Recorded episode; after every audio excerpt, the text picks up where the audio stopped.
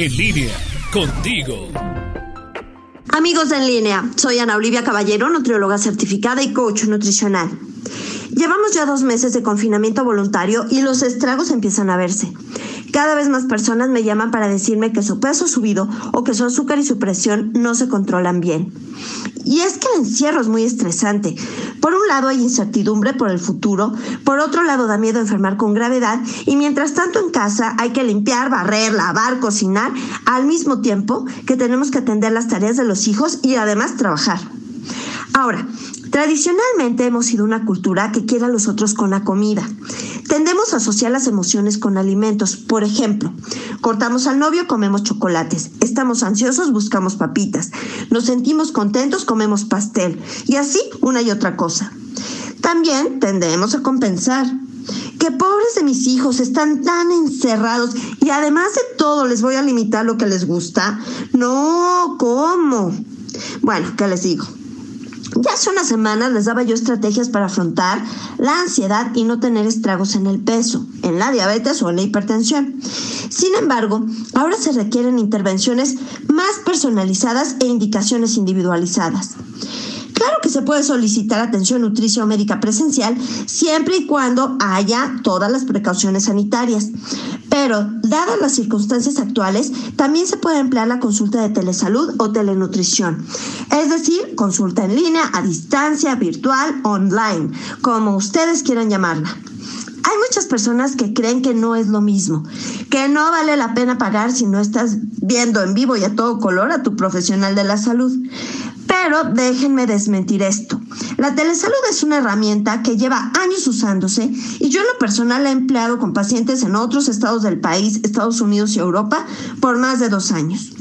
La telesalud se emplea para dar la atención médica o en salud a poblaciones que no tienen un acceso adecuado a la misma por distintas barreras para la atención presencial, incluido una emergencia de salud pública, que es justo lo que estamos viviendo. Imagínense, se espera que este 2020 el mercado global de telemedicina sea de 35 billones de dólares y para el 2023 de 86.7 billones. La Asociación Americana de Telemedicina considera que del 2014 al 2020 hubo un incremento del 700% en esta área. Sin embargo, no todo es ganancia para el profesional. La organización Amwell calcula que cuando una persona solicita una consulta en línea, ahorra por cada una el equivalente a 38 dólares, casi mil pesos entre tiempo, gasolina y costo de la consulta. De hecho, muchos profesionales de la salud cobramos más abajo la consulta online que la presencial.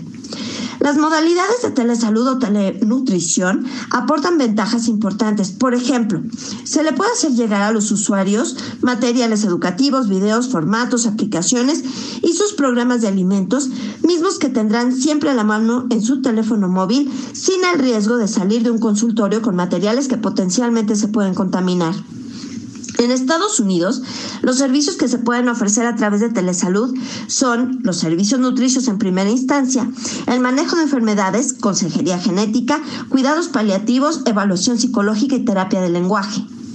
Hay múltiples evidencias en la literatura que apoyan la efectividad de las consultas a distancia. No esperen a seguir subiendo de peso. Soliciten una consulta online con su nutriólogo. Finalmente, esto será mucho mejor que estar pagando en línea por retos que pueden ser fraudulentos, llevados por personas que no son profesionales de la salud e infinitamente más caros. Soy Ana Olivia Caballero, nutrióloga certificada y coach nutricional. Me encuentran en Facebook en Anaoli-en línea y en el 477-314-7454.